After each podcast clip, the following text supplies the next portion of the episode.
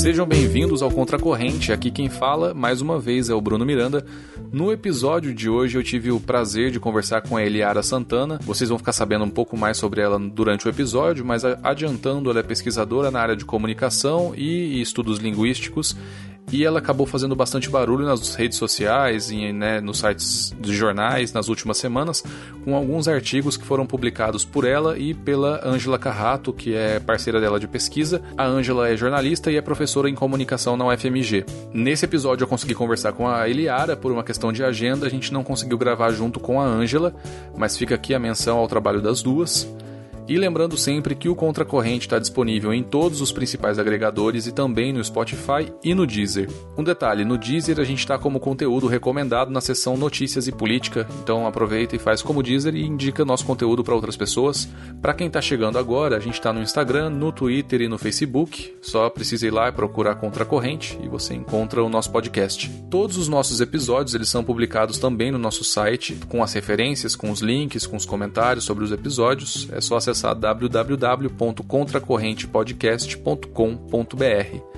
É só isso, eu não vou me alongar e vamos para o nosso episódio 12 entender como o Jornal Nacional guia a política no nosso país.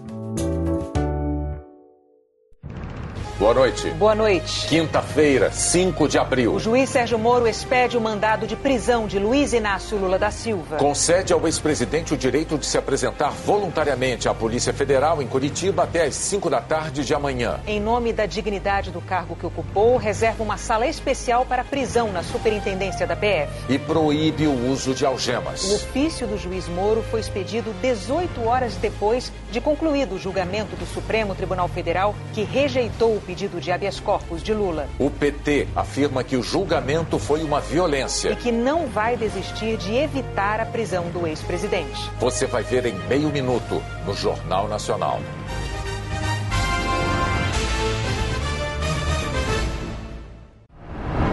Eliara, muito obrigado por ter aceito o nosso convite, de ter vindo conversar aqui no Contracorrente. É um prazer estar falando com você, com os ouvintes também. Eu sou jornalista, e estou fazendo doutorado em estudos linguísticos.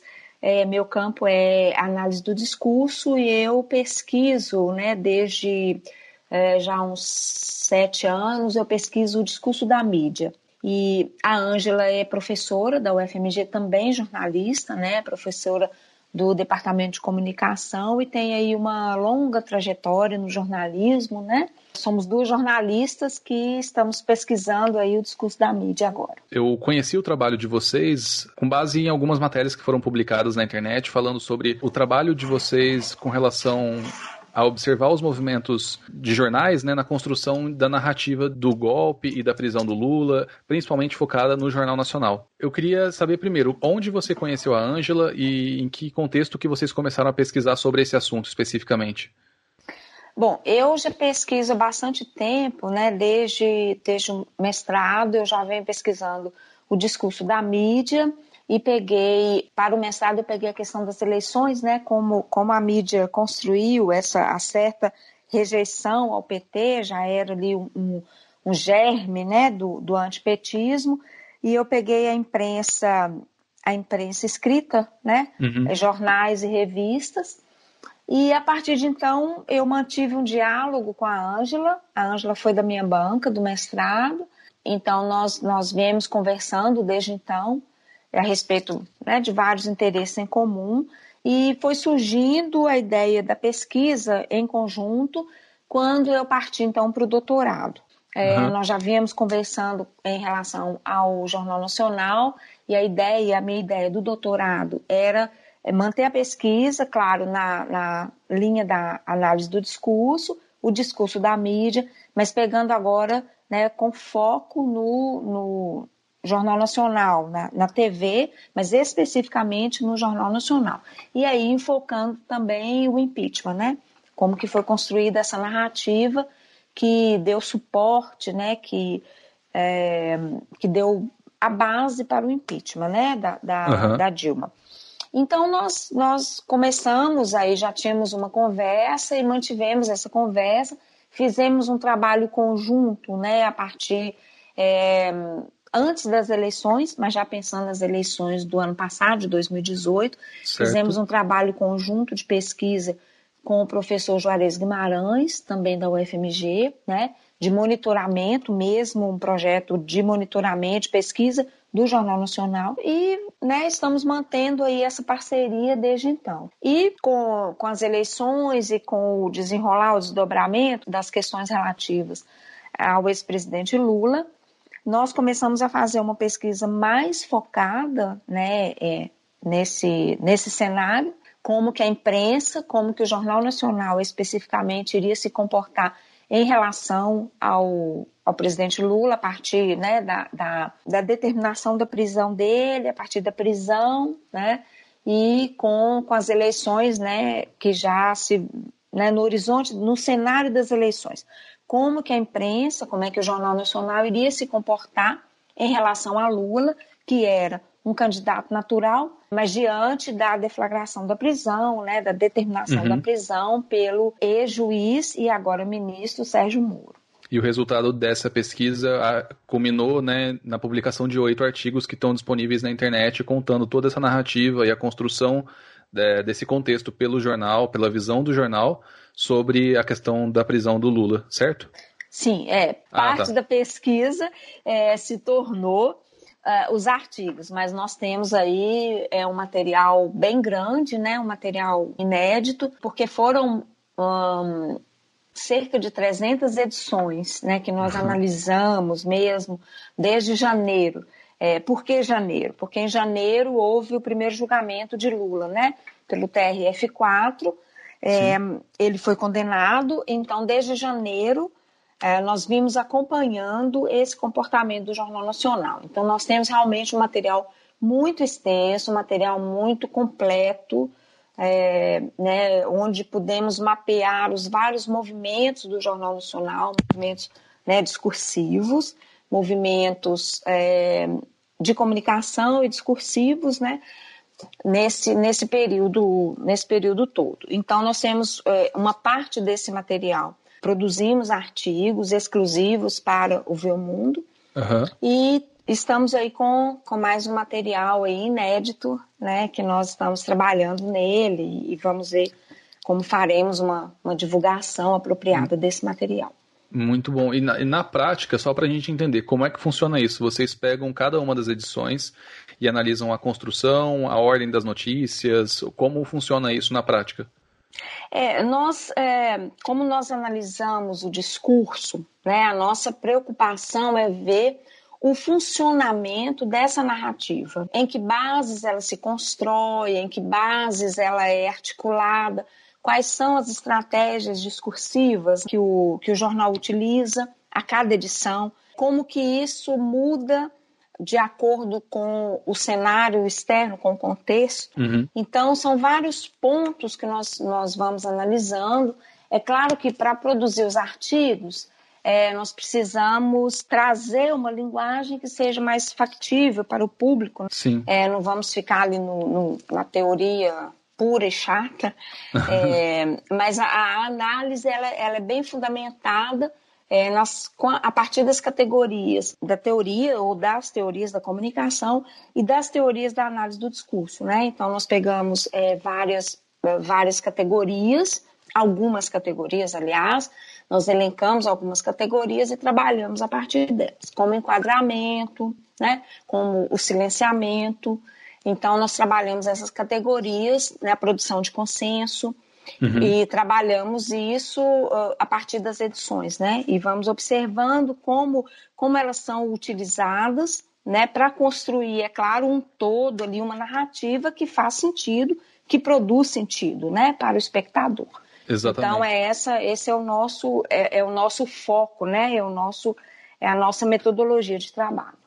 E até lendo os artigos de vocês, tem alguns exemplos né, de situações que ou de, de estratégias adotadas pelo Jornal Nacional para a construção dessa narrativa. Uma delas que chama a atenção é que antes dele ser preso, ele estava sendo exposto todos os dias religiosamente e sempre associado a notícias ruins ligadas à corrupção, aos esquemas, e depois da prisão ele foi sendo apagado de todas as notícias né, que eram veiculadas pelo Jornal Nacional. Sim, aí você vê então duas, o exemplo né, que você traz, a gente vê em funcionamento aí duas categorias. O enquadramento, que é esse primeiro exemplo que você dá, quer dizer, num primeiro momento, um pouco antes do julgamento e já a partir do julgamento de janeiro, então, o quadro em que as notícias relativas a Lula é, são, né, o quadro em que elas são colocadas é o, é o quadro da corrupção, é, uhum. as denúncias de corrupção prioritariamente.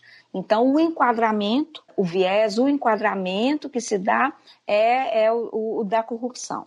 Sim. É, a partir da, da prisão, a partir de abril, a partir de 7 de abril, é, o que a gente observa é que há um silenciamento né, aí uma outra categoria operando, há um silenciamento em relação à figura do presidente Lula. E aí um silenciamento do ponto de vista é, discursivo, né, do ponto de vista da construção desse discurso, que é uma, uma categoria muito trabalhada pela uhum. professora Eni Orlando, que trabalha brilhantemente essa categoria do silenciamento. Então, nós observamos na prática como que, que essa categoria funciona, e como que funcionou no Jornal Nacional, né? Uh, como se a figura, né? Como se Luiz Inácio Lula da Silva jamais tivesse existido. A partir do momento da prisão, né? O Jornal Nacional faz a cobertura no dia no dia 7, no sábado, né? É, e faz uma cobertura extensa, claro, Sim. mas não é a cobertura que talvez eles esperavam, porque não há cena de Lula algemado, né? Exatamente. E eles não têm essa imagem, não têm essa grande, essa grande encenação. Olá, boa noite. Boa noite. 7 de abril de 2018. O ex-presidente Luiz Inácio Lula da Silva se entregou às 6h42 da tarde à Polícia Federal. Ele começa a cumprir a sua pena por corrupção passiva e lavagem de dinheiro no caso Triplex. A prisão ocorreu quase 26 horas depois do fim do prazo dado pelo juiz Sérgio Moro para que Lula se apresentasse voluntariamente.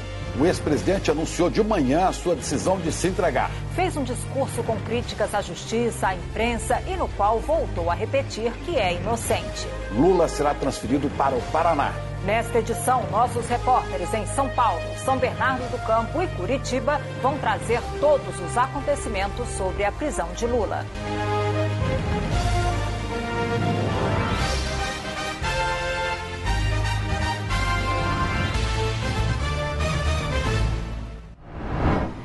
Eles fazem uma cobertura grande, reportagem muito grande, mas a partir daí, na segunda-feira, já não há nenhuma menção a ele, a figura de Lula, né? E isso, uhum. isso continua por muito tempo, né? Vai se mantendo esse silenciamento até que o quadro da eleição ele vai se colocando de alguma forma. E apesar de o Jornal Nacional ter tentado ignorar por muito tempo que haveria uma eleição, em 2018, né? Uhum. É, é, obviamente isso não pôde ser mantido por, por tanto tempo assim, e, e, a questão da eleição ela teve de vir à tona, e com a discussão da eleição entra também é, entram os candidatos favoritos, né? E Lula Sim. retorna. Ainda que a ideia ou a tendência seja colocá-lo, seja mantê-lo ainda no quadro da uhum. corrupção, uhum. já que ele retorna, então ele vai retornar para esse quadro onde ele estava, então ele retorna para o quadro da corrupção, mas mesmo assim isso parece sair um pouco de controle, né? Porque ele se torna é, o candidato preferido. É, em todas então... as pesquisas, ele, mesmo com aquelas associações do jornal Isso. de colocar duto de, de esgoto Exato. associado sempre ao PT e ao Lula, e mesmo assim, quando chegou a etapa de construção do quadro de eleições, ele continuava em primeiro lugar em todos os quadros, vencendo em primeiro turno em quase todas as pesquisas. Sim, e... exatamente. E ele e o Jornal Nacional ele demora muito a colocar as eleições. É, as eleições entram pontualmente, é, não são um assunto é, importante, relevante, né, que merece destaque no jornal. E Lula entra e aí eles precisam dar as pesquisas, as pesquisas começam a ser feitas, têm de ser dadas, e Lula está em primeiro. Então, isso é, é uma primeira questão aí que se coloca, né? Como uhum. é que vamos, como vamos trabalhar esse elemento novo é, que queríamos ter silenciado, não foi possível, ele retorna. Então aí nós temos realmente é, um problema é, com o qual temos de lidar. E Sim. a partir daí se estrutura um novo momento de uma nova narrativa do jornal. E é, vocês pontuam também que o jornal usa de, de é praticamente um, um, filme de Hollywood que eles constroem todos os dias, né, no horário nobre. Então, tudo é muito cinematográfico. A cena da prisão do Lula, o avião saindo, é, tudo é como se fosse uma novela e as pessoas vão assistindo esses capítulos que são ligados basicamente à política. O ex-presidente Lula está neste momento no aeroporto de Congonhas, em São Paulo, e o avião que vai levá-lo está prestes para decolar para Curitiba. Lula já passou pela Superintendência da Polícia Federal em São Paulo, onde fez exame de corpo de delito. Eram quase sete horas da noite quando Lula deixou o Sindicato dos Metalúrgicos em São Bernardo do Campo e se entregou à Polícia Federal. Lula é o primeiro ex-presidente da República preso por crime comum. Nós vamos agora a São Paulo conversar ao vivo com a repórter Patrícia Falkowski, que tem as informações para a gente. Boa noite, Patrícia. Boa noite, Juliana. Boa noite a todos. A gente vê aí neste momento este avião onde está o ex-presidente Lula se preparando então agora para decolar. A informação é que a decolagem já foi autorizada. Esta é a pista principal aqui do aeroporto de Congonhas. Então vocês acompanham com a gente nas imagens. É, o ex-presidente Lula está neste momento decolando aqui no aeroporto de Congonhas. Olha lá, ele já decolou, seguindo então em direção a Curitiba. Vocês veem aí na imagem, ele acabou de decolar aqui no aeroporto de Congonhas. Este que é um monomotor da Polícia Federal, Turbo Hélice. Então, neste momento, então, a gente está vendo aí nas imagens, o ex-presidente Lula acabou de decolar no aeroporto de Congonhas, que fica aqui na zona sul de São Paulo. E aí a gente vê é, este momento, vocês acompanham com a gente. Ele segue num avião monomotor da Polícia Federal. Vocês acompanharam então ao vivo agora no Jornal Nacional o exato momento em que o ex-presidente Lula deixou o aeroporto de Congonhas e segue agora em direção a Curitiba. A gente vê aí, continuamos acompanhando as imagens ao vivo. A gente faz essas imagens aqui do nosso Globocop. Conseguimos então ver essa decolagem, o momento em que ele saiu da pista principal. É um monomotor da Polícia Federal Turbo Hélice. A gente está aqui acompanhando e lembramos para vocês como é que foi este caminho aqui hoje até essa decolagem no aeroporto de Congonhas. Então vamos lá. E aí o que eu queria entender é qual é o efeito disso no imaginário das, das pessoas, né? Por que, uhum. que eles uhum. fazem isso? Uhum. É, a TV trabalha muito a questão simbólica, né? É, é a imagem é, diferente, né, da mídia impressa. E o Jornal Nacional trabalha isso de uma maneira é, muito bem construída, né? De uma maneira muito profissional, realmente muito bem construída. E, e, é, e são capítulos, né? A uhum. notícia, uhum. As notícias são trazidas como capítulos de novela, né?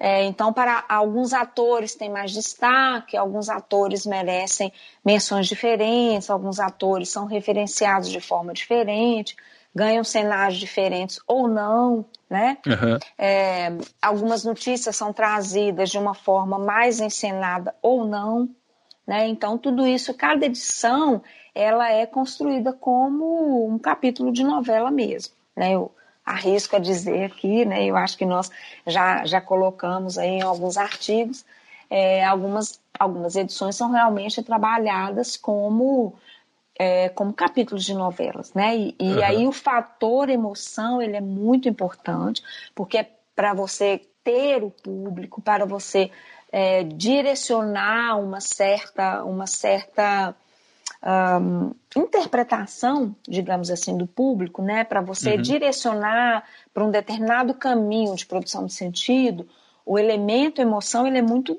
importante, ele é Você... significativo, ele é imprescindível. Né? Tem algum exemplo, Eliara, que seja mais marcante dessa, dessa, de, ao longo de toda essa trajetória? Eu acho que um que nós citamos, né, há outros que eu, eu trago alguns na tese aí, de acordo com alguns momentos históricos, mas há um que, eu, é, que nós nos, nos referimos, que é o do, o do vazamento dos áudios, né? Uhum. Quando Dilma, quando Lula foi grampeado e aí Dilma também foi grampeada, né? E aí houve um vazamento seletivo para o Jornal Nacional, né? Não foi para a Rede Globo, né? Como foi para o Jornal Nacional. Sim. Houve uma chamada anterior ao jornal, porque geralmente quando há uma, uma, um assunto bomba, uma notícia bomba e tal, há uma chamada prévia no jornal, do Jornal Nacional acho que por volta de 5 ou 6 horas da tarde, e, e, foi feito isso, né, dessa forma. Uhum. Eu, se não me engano, às 5 horas da tarde saiu né, a notícia de que havia o grampo, né, uhum. que haviam pegado o grampo. Olá, boa tarde. O Jornal Nacional vai trazer hoje todos os detalhes da nomeação do ex-presidente Lula para o Ministério da Casa Civil. O juiz Sérgio Moro acabou com o sigilo de gravações de conversas telefônicas do ex-presidente Lula. A análise preliminar da Polícia Federal identificou indícios de ação para atrapalhar investigações da Operação Lava Jato. Um dos telefonemas é de hoje à tarde da presidente Dilma Rousseff para o ex-presidente Lula. Vamos ver o áudio. Vamos ouvir o áudio. Alô? Alô? Lula, deixa eu te falar Olha, uma querida. coisa. Ah. Seguinte, eu tô mandando o Bessias junto com o papel para a ah. gente ter ele e só usa em caso de necessidade, que é o termo de posse. Uhum. Tá? Ah, tá bom, tá bom. Só isso, você espera ah, tá aí que ele tá indo aí. Tá bom, tô aqui, fica aguardando. Tá? Tá bom. Tchau. Tchau, querida. Repetindo, esse telefonema foi gravado pela Polícia Federal hoje à tarde. O telefonema entre a presidente Dilma Rousseff e o ex-presidente Luiz Inácio Lula da Silva. Nós temos agora imagens ao vivo, são 7 horas e 5 minutos pelo horário de Brasília. Temos imagens ao vivo de Brasília, em frente ao Palácio do Planalto. Segundo a Polícia Militar, são 1.500 pessoas que protestam neste momento em frente ao Palácio do Planalto gritam palavras de ordem pedindo a renúncia da presidente Dilma Rousseff. A gente sabe que o presidente, o ex-presidente Lula, já deixou Brasília no começo da tarde de hoje, foi para São Paulo e a presidente Dilma também deixou o Palácio do Planalto. Você vê imagens ao vivo em frente ao Palácio do Planalto. Cerca de 1.500 pessoas ali se aglomeram em frente ao palácio, segundo números da Polícia Militar, protestando, falando palavras de ordem pelo impeachment e pedindo também a renúncia da presidente Dilma Rousseff. A gente pode voltar a qualquer momento com outras informações e você vai ter a cobertura completa no Jornal Nacional. Até já. É, nunca mencionaram vazamento, não é essa palavra, né, mas que havia um, um né, que, que havia um grampo, que havia conversas, né, na uhum. verdade falavam em conversas entre é, Dilma e Lula, e isso foi dado e realmente foi feita uma edição muito, muito primorosa, né, para divulgar, digamos assim, esses áudios, né? Não há menção a vazamento, não há menção a uma questão que é, é de certo ponto de vista, poderia até ser ilegal, porque uma Sim. presidenta da República foi grampeada também, conversas uhum. dela foram divulgadas também, né? É, e, por outro lado, era um processo, em relação a Lula, era um processo que estava correndo, teoricamente em sigilo, né? E a justiça, o então ministro, é, não, o então juiz Sérgio Sim. Moro, agora ministro, né? ele vaza isso diretamente para o Jornal Nacional. É, e aí o Jornal Nacional faz realmente uma edição primorosa, uma encenação, uh, Bonner e Renata, né, os dois apresentadores, eles se alternam na leitura como se uhum. fosse como se fossem realmente dois atores, eles interpretam, exato, eles interpretam os personagens, né, interpretam Lula e algumas vezes Dilma e outros atores periféricos que foram grampeados nas conversas também, né? Então há toda uma encenação, há toda uhum. é, aquela carga emotiva, a carga emotiva é muito forte, né? A revelação de conversas de Lula em grampos autorizados pela Justiça alimenta atos de protesto pelo país. E também algumas manifestações de apoio ao ex-presidente. E provoca reações indignadas de autoridades da República. Os grampos trazem indícios fortes de que o objetivo da ida de Lula para o ministério foi mesmo protegê-lo contra a ação da Justiça Federal em Curitiba. A presidente Dilma Rousseff critica duramente a divulgação do diálogo que teve com Lula. A Câmara elege a comissão que vai analisar o pedido pedido de abertura de processo de impeachment. E a Polícia Federal afirma que documentos reforçam a suspeita de que o ex-presidente Lula é o dono do sítio em Atibaia. O Jornal Nacional está começando.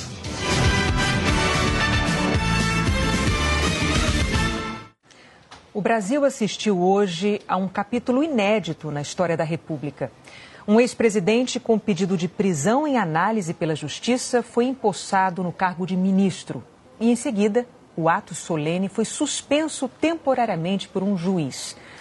As cenas protagonizadas de manhã no Palácio do Planalto pela presidente Dilma Rousseff e pelo antecessor Luiz Inácio Lula da Silva ocorreram pouco mais de 15 horas depois da divulgação de grampos telefônicos autorizados pela Justiça. Conversas que se tornaram assunto obrigatório de políticos, juristas, da imprensa nacional e estrangeira, dos cidadãos brasileiros. Um desses diálogos entre Lula e Dilma acabou tendo destaque durante a cerimônia de posse porque foi abordado longamente pela presidente. É aquele que investigadores da Lava Jato interpretaram como uma tentativa de Dilma de evitar uma possível prisão de Lula. E agora à noite, o governo pediu ao Supremo Tribunal Federal que suspenda todas as ações em andamento no país sobre o tema, até que a Suprema Corte tome uma decisão final. A Advocacia Geral da União argumenta que, neste momento, há mais de 20 processos em todo o país que podem obter decisões diferentes e, com isso, causar insegurança jurídica. E agora há pouco, uma decisão do Tribunal Regional Federal suspendeu a liminar do juiz de Brasília. Mas, como já existe uma outra liminar da Justiça do Rio, na prática, a posse continua suspensa. A seguir, os diálogos que fizeram ferver a crise política.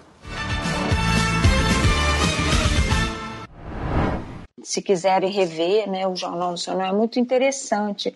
Eu acho que é uma, é uma edição muito muito significativa e muito expressiva. É muito interessante, falando sobre os dois, há, há alguns pontos que Bonner ele pontua, e aí é dito um palavrão. Ah, e aí o ex-presidente diz um palavrão, uhum. né? Então ele traz aquela carga, né? Ali você vê, observa um fundo moral, já existe um fundo moral ali quando isso é ensinado.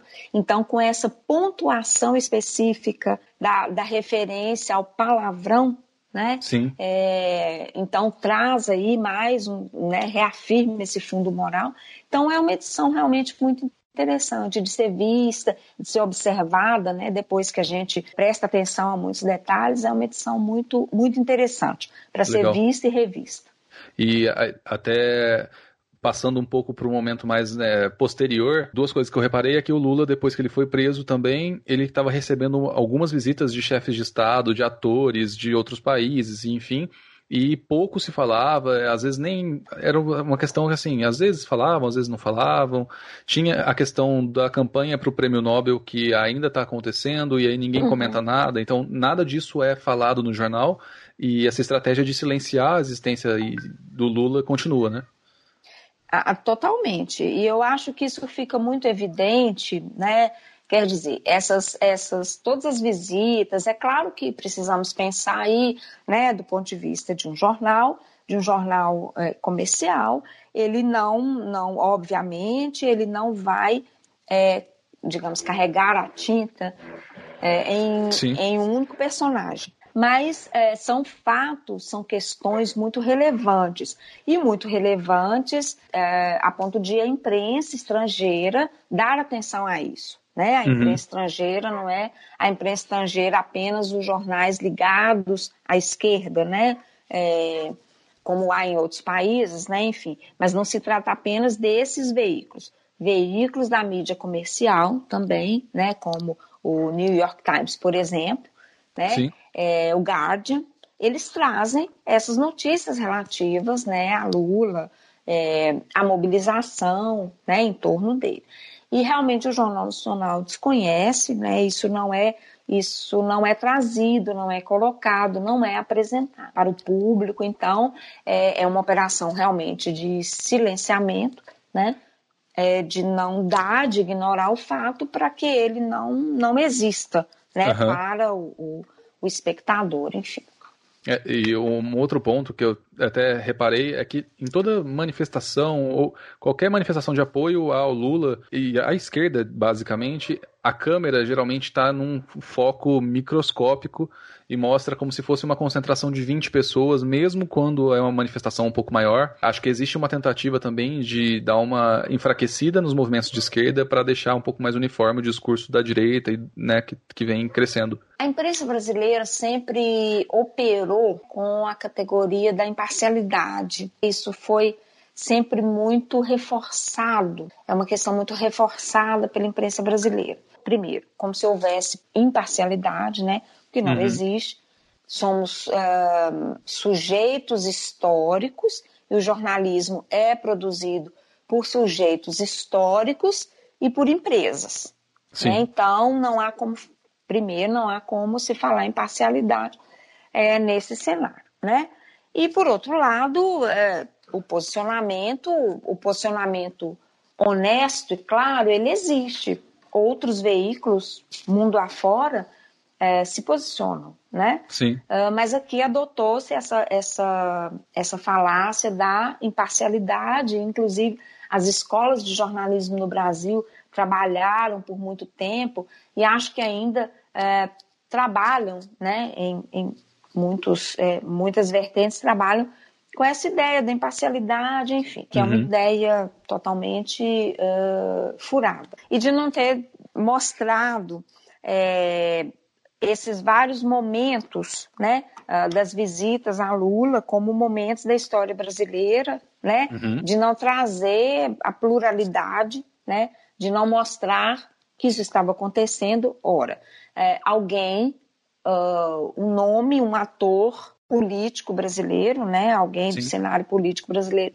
ser indicado ao Nobel da Paz, né, haver essa mobilização para que seja indicado, é um fato relevante. Ainda mais num certeza, contexto em que ele está preso. Né? né? Exatamente, é um fato relevante. Né? Isso deveria ser noticiado, isso deveria ser notícia, mas não foi. Né? E... Isso não ganhou o Jornal Nacional, a bancada do Jornal Nacional, isso não esteve presente. E pensando no contexto das eleições, eu senti também que, ah, como espectador, né, você sabe melhor do que eu, analisando como pesquisadora, eu senti que existia uma tentativa de criar uma narrativa, mas ao mesmo tempo eles estavam tão perdidos quanto a gente com relação a esse jogo político, de entender quem seriam os candidatos que teriam de fato chances de serem eleitos, quem seriam os candidatos de coadjuvantes ali, né, que sempre existem nesse jogo das eleições, e em alguns momentos eu sentia que eles estavam apoiando mais o Alckmin, né, de centro-direita ali, ou do outro lado o Bolsonaro, o candidato mais da extrema direita, mais conservador, e aí ficava um pouco confuso o posicionamento, ao mesmo tempo que eu via essa tentativa de blindar a esquerda, né? Em nenhum momento existia um foco é, no, nas propostas que a esquerda levantava, era mais uma questão de mostrar ali o dia a dia da campanha, para que eles também sentissem o terreno, né? Olha, eu acho que, que há movimentos uh, bem claros do Jornal Nacional, uh, porque o, esse primeiro momento inicial, né, quando as eleições realmente entram no, no calendário ainda que tardiamente, mas entram no calendário, né, de, na pauta brasileira. É, então, há ali um primeiro momento de construir esse candidato de centro-direita. Uhum. Né? A aposta era em Alckmin, sempre foi, que ele, ele seria é, o candidato uh, que seria um, construído, insuflado, enfim, que teria chances, porque é, tinha mais dinheiro e maior tempo. Né? Exatamente. É, Lula estava com todos os problemas, o PT com todos os problemas, né? Havia sofrido um processo de impeachment, Lula estava condenado, enfim, é, era pouco plausível que o PT alavancasse. Sim. Não foi o que aconteceu. Então, Alckmin não emplaca e Lula sobe muito. Uhum. E Bolsonaro mantém ali o que ele já vinha construindo, né, o que o grupo dele já vinha construindo, que é aqueles 15, aquele percentual de 15 a 17%. Ele mantém isso, mas e ele se cacifa com a greve dos caminhoneiros em maio, né? Aí Bolsonaro se cacifa muito, enormemente, e aí naquele momento o Jornal Nacional adota uma estratégia de mostrar que há polos. No mesmo espectro, no mesmo campo democrático, há dois uhum. polos. Polos que são prejudiciais ao país. Né? Um polo à esquerda, que é Lula, e um polo a. Eles não chamam de direita, eles só não. nomeiam a esquerda, né? a direita nunca é nomeada, mas um polo uh, no outro campo, que é Bolsonaro. Sim. Né? É, então, são dois polos de radicalismo, né? São dois polos radicais, como, né, como essa referenciação aí começa a ser construída. Então, a ideia desses polos, e, e isso é falado, né? A ideia uhum. de polos, polos, polos, é uma ideia sempre marcada, sempre trazida nas edições do jornal e sempre colocado ali que, que os polos são prejudiciais ao país, né? Um, isso vai se colocando de alguma forma, mas isso não uh, serve para levantar o candidato do centro. Então, o centro Exatamente. permanece como centro, no meio, sem nenhuma mexida. Né? E aí o Jornal Nacional, né, a mídia, mas é, colocando aí né, o Jornal Nacional, se vê numa questão muito, muito difícil e complexa, porque não há um candidato, e não é possível deixar que as coisas caminhem, porque não é possível deixar que o campo da esquerda, ou seja, o PT, consiga, depois de um processo de impeachment, cuja ideia era é, acabar com o PT com a esquerda, né? depois uhum. desse processo de impeachment, não era possível deixar que voltasse um candidato exatamente do PT, exatamente Exato. Lula. Né? É, então aí o, o, Jornal Nacional começa a ir e vir, mas depois da greve dos caminhoneiros, eles fazem ainda um ensaio né, de, é, de dizer que não aceitam a ditadura, que a ditadura foi um momento muito ruim para o país e tal, negando então aí subliminarmente a candidatura Bolsonaro, né? Sim.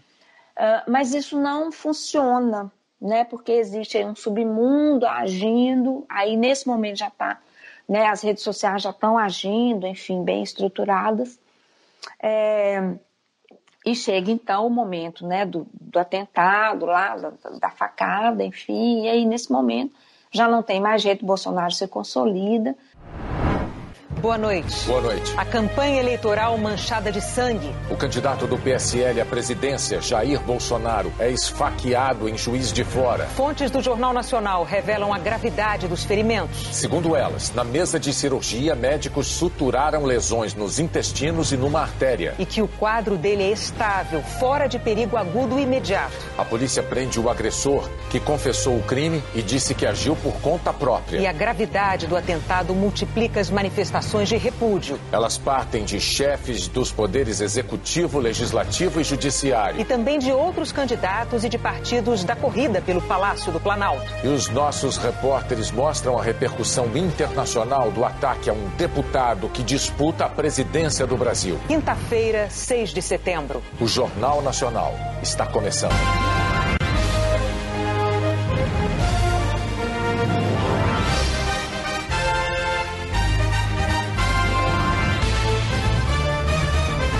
Um atentado à faca contra o candidato à presidência pelo PSL, Jair Bolsonaro, manchou de sangue a campanha eleitoral, indignou o país e provocou reações imediatas de repúdio e de defesa da democracia.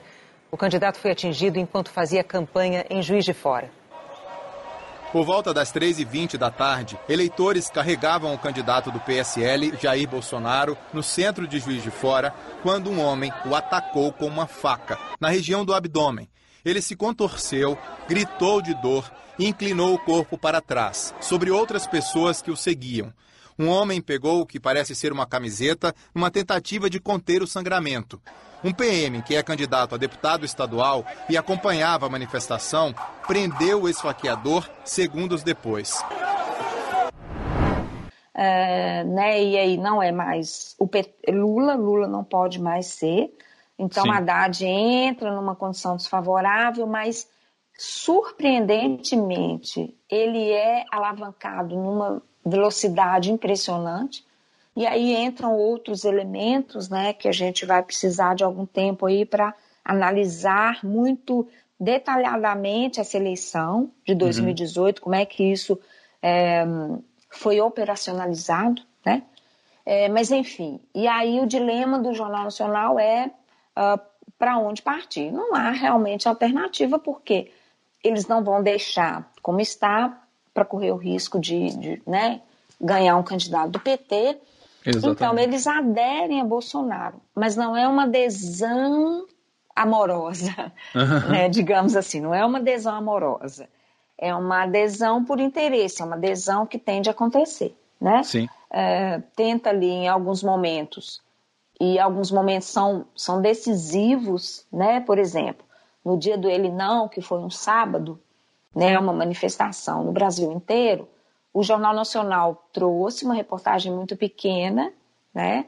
É, e aí sempre sempre quando é necessário tirar o peso de certas notícias que deveriam estar, que deveriam ter um tempo grande no jornal, uhum. é, o tempo, o boletim do tempo ganha destaque, né?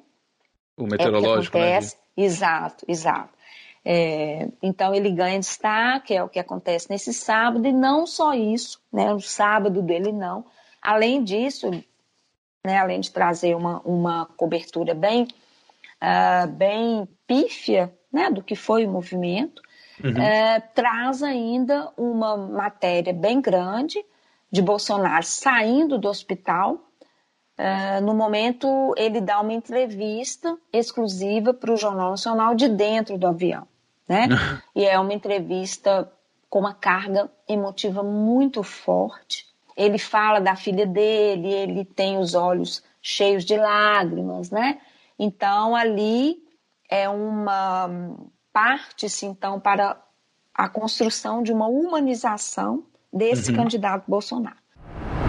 No voo para o Rio, o candidato Jair Bolsonaro concedeu uma curta entrevista à repórter Graziela Azevedo. Ele disse que tem desejo de participar do debate com os candidatos à presidência que a Globo exibe na próxima quinta-feira e se disse feliz por estar voltando para casa rever a filha de 7 anos, a família, é, não tem preço. Estou muito feliz. Tenho recomendações médicas, a princípio eu fico em casa. Estou tentando uma liberação, é ver se consigo comparecer ao debate da Globo na quinta-feira. O senhor tem vontade de ir ao debate? É, tenho vontade, até porque fui muito tempo afastado, fui muito atacado. É a oportunidade que eu tenho de mostrar a realidade e realmente também né, quais são os planos para o Brasil. Bolsonaro disse que também pretende insistir para desfazer o que classificou de mal entendidos causados sem má fé por auxiliares. Na entrevista, ele não mencionou, nem, não mencionou nenhum específico, mas nos últimos dias ele próprio refutou a notícia de recriação da CPMF, atribuída a seu assessor econômico, Paulo Guedes, e disse que o 13º salário é intocável e que criticá-lo é uma ofensa ao trabalhador uma referência a afirmações de seu candidato a vice-presidente, general Hamilton Mourão, que classificou o 13º salário de jabuticaba.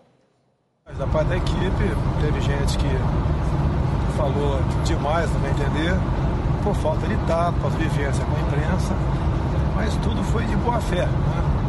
Mas pretendemos fazer isso também. E os ataques, foram muitos, né? Se for possível, a gente faz. É preciso torná-lo palatável, né? Ele não é, ele não pode ser visto como essa figura do ele não, né? Sim. Como uma figura racista, machista, homofóbica. Então precisamos humanizá-lo. É aquela pessoa, né? Aquele candidato que levou uma facada, que tem uma família e que sente muito a falta da filha, uhum. que ele chamou de, acho que todo mundo se lembra, de fraquejada né? Exatamente. E é, o engraçado é que você está explicando isso e em nenhum momento eles se preocuparam em falar de fato quais eram as propostas que eram levantadas pelos projetos de governo de cada um dos candidatos. É, todo, tudo era pautado como se de fato fosse uma novela e a importância fosse a agenda de cada um deles e não agenda diária, né? não agenda política.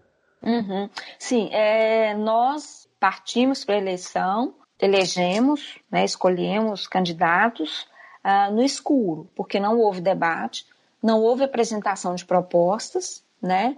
Uh, os veículos, né, para isso, são os veículos da grande imprensa, é a mídia. A mídia tinha de, de ter dado isso, é, de ter trazido isso, de ter trazido propostas, de ter apresentado. Isso uhum. não ocorreu em momento nenhum, né? É, nós não sabemos quais eram as propostas de Bolsonaro, né? O grande público não sabe quais são as propostas, né? É, quais eram as propostas de Haddad, quais eram as propostas de Ciro Gomes, enfim, é, houve aqui e ali no, no, horário eleitoral alguma pulverização de propostas, mas Sim. nós não tivemos debate, porque Bolsonaro não foi a debate, né? E isso não foi questionado, isso não foi colocado, isso não foi problematizado em momento nenhum. Uhum. Ele deu uma justificativa e pronto, a justificativa foi aceita e isso acabou. Em outros momentos, como havia um debate, um dos candidatos aceitou, o outro recusou, o tempo teria de ser do candidato que se dispôs a falar, a debater. Sim. E isso não foi feito. Os debates foram cancelados. Né? Então, nós efetivamente não ouvimos propostas, né? não vimos as fraquezas as entrevistas realizadas pelo Jornal Nacional foram entrevistas muito pífias, muito fracas.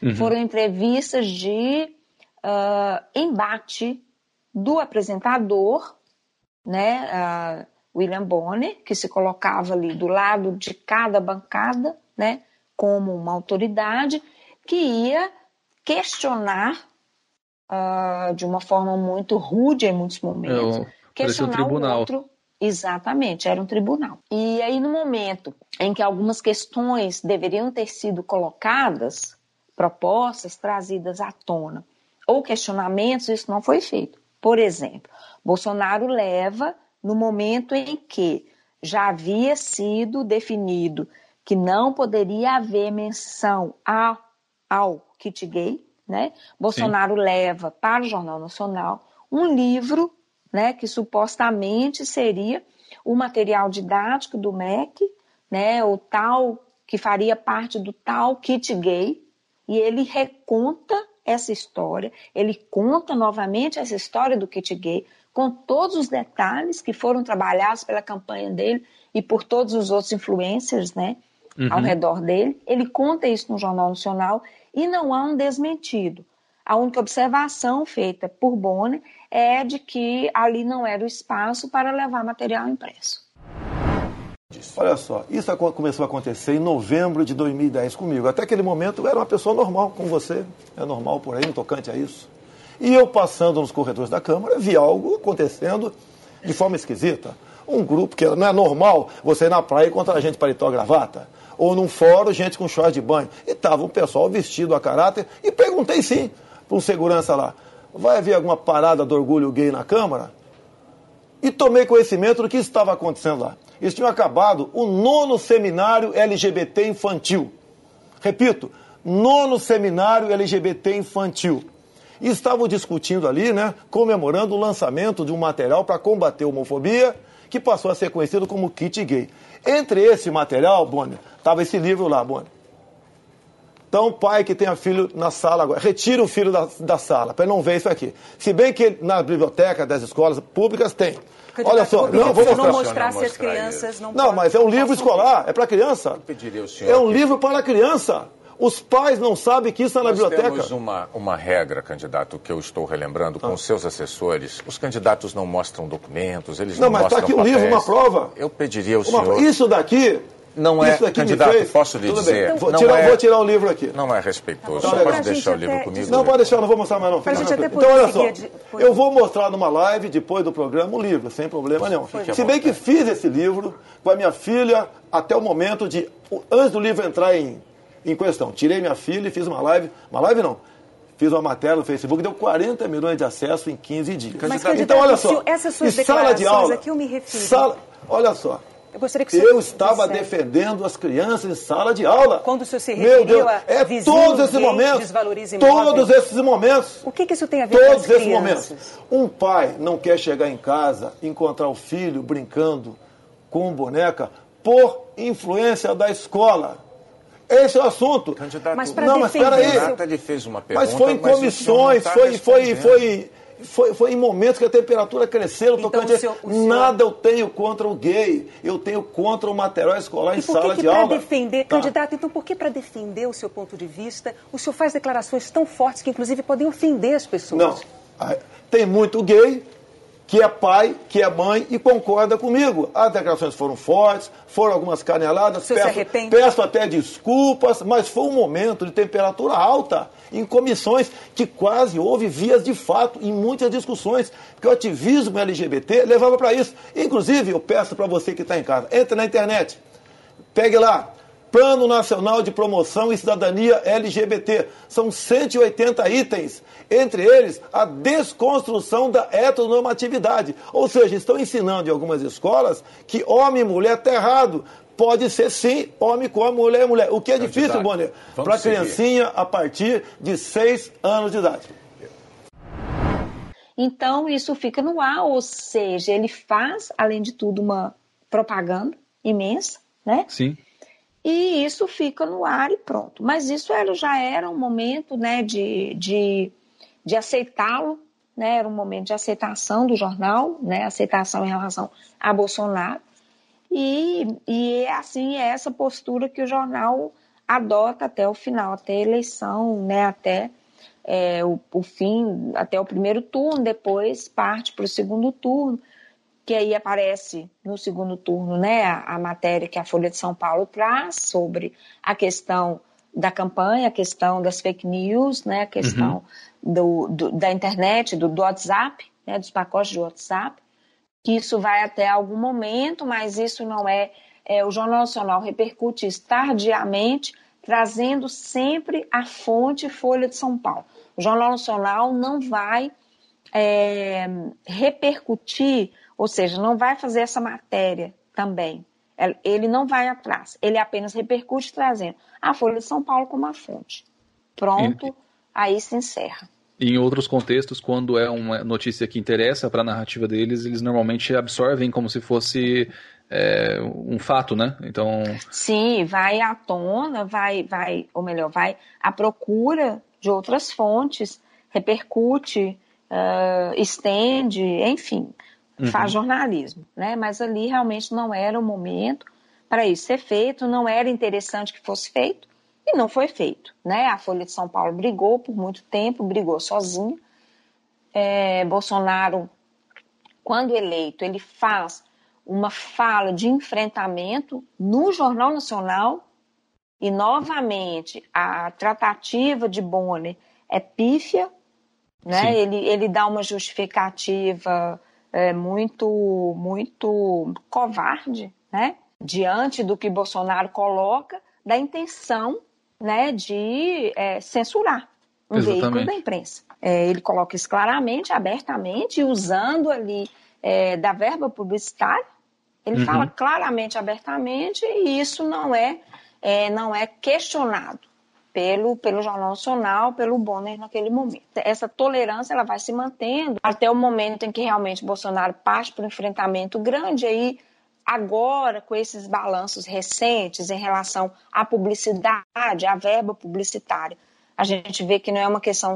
A gente sempre soube, mas agora isso fica muito claro, que não é uma questão de enfrentamento do ponto de vista é, de garantia democrática, de prezar pela democracia, nada disso. Trata-se de uma questão comercial, né? É, a Record teve é, uma verba publicitária muitíssimo superior à da Globo, que nunca houve, nunca antes na história desse país aconteceu, e isso acontece agora. E realmente a Record tem feito aí o, o papel de assessoria. Então o Bolsonaro dá entrevistas para a Record, uh, deu também para a Band e SBT, mas a Record é a grande é a grande assessoria. Se não me engano, acho que aumentou em 60% a verba da Record nos três 68. primeiros meses. É, uma coisa assim. é, é, então, que nunca ocorreu, né? E que, e que deve, é, deve aumentar. O governo não está numa situação boa, pelo contrário, a situação é péssima, a economia está péssima, o humor do brasileiro está péssimo, né? O país realmente está muito, muito ruim. Então, isso tende a aumentar a verba publicitária. Vamos ver é, como é que vai funcionar. Ainda mais agora que eu acho que essa, hoje, no dia que a gente está gravando essa conversa, houve a confirmação de que vai ter uma paralisação dos caminhoneiros no dia 29. Então, acho que isso, esse é um potencial, um dos, dos maiores medos, eu imagino, do Bolsonaro né, nesse momento para desestabilização e para piorar a queda da popularidade dele, que já vem caindo muito. Né? É, eu não sabia dessa confirmação. Eu ouvi vi hoje mais cedo os rumores de que uhum. eles não estavam contentes então já foi confirmado que vai ter greve, né? Foi. Vai é, ter uma paralisação é no dia péssimo. 29, mas. É, é, é. isso pro, é uma queda de braço. Num governo fraquíssimo, que não tem representação, que não tem projeto, que não tem proposta, né? Uhum. E aí eu fico, em alguns momentos, eu, eu fiquei muito, muito irritada, muito indignada com a imprensa, quando a imprensa agora começa a cobrar desse governo coisas que uh, já eram anunciadas, coisas que uh, uma imprensa uh, que né, uma imprensa que está aí cobrindo o país é, já vinha vendo, né, já sabia quem era Bolsonaro. No dia que Bolsonaro, é, que aliás foi ontem, 17 de abril, que a abertura do processo é, que Dilma até fez um artigo relembrando né, a abertura do processo de impeachment. Então, Sim. no dia que Bolsonaro, no dia dele da, da, votação no Congresso, que ele faz aquele voto, né, defendendo um ditador torturador, né, um torturador, uhum. e ninguém depois na campanha repercute isso, ninguém traz candidato. Quem é esse candidato? De onde ele vem? De onde ele fala? Né, a partir de que propostas ele se estrutura? E a imprensa agora parece ter sido ó, surpreendida, isso é muito revoltante, né? Porque Sim. A imprensa foi absolutamente conivente é, com tudo o que nós estamos vivendo. A imprensa brasileira, ela ajudou a construir Bolsonaro. Ela tem uma parcela gigantesca de culpa em tudo isso que estamos vivendo. A imprensa brasileira construiu Bolsonaro. Né? Se no começo da história tivessem mostrado, como jornais estrangeiros mostraram, o Guardian fez uh, pequenos documentários trazendo as falas de Bolsonaro. Se a imprensa tivesse repercutido isso, trazido isso, matérias, você imagina, matérias no Jornal Nacional encenadas, né? Vamos lá mostrar fala de Bolsonaro e fazer ali um link com o feminismo. Imagina a repercussão Exatamente. disso, né? Agora não adianta né, ficar uh, todo mundo como que surpreso, né? Não estão surpresos, eles sabem, eles têm uma culpa gigantesca no que nós estamos vivendo no Brasil, né? É, em nome do antipetismo, da ideia de destruir o PT, estão destruindo o Brasil, ajudaram a destruir o Brasil. E quando a gente lê o artigo que vocês escreveram, né, para ver o mundo, parece que tudo que o jornal faz é friamente calculado, tudo o que eles fazem é pensado de alguma forma e por mais que eu acredite nisso, eu tenho que fazer papel de inocente aqui e te provocar. É, eu queria saber se de fato é assim, na sua visão como pesquisadora. Esses movimentos são realmente calculados? Eles realmente estudam isso? Com certeza, porque estamos falando de corporações, né? Quando nós falamos do jornal, falamos do jornalismo, nós precisamos, antes de tudo, pensar é, que por trás há empresas, né? Uhum. São empresas de comunicação que têm objetivos muito claros é, ligados ao lucro, à formação, à conquista de um Ibope, à conquista da opinião pública que vai gerar dividendos.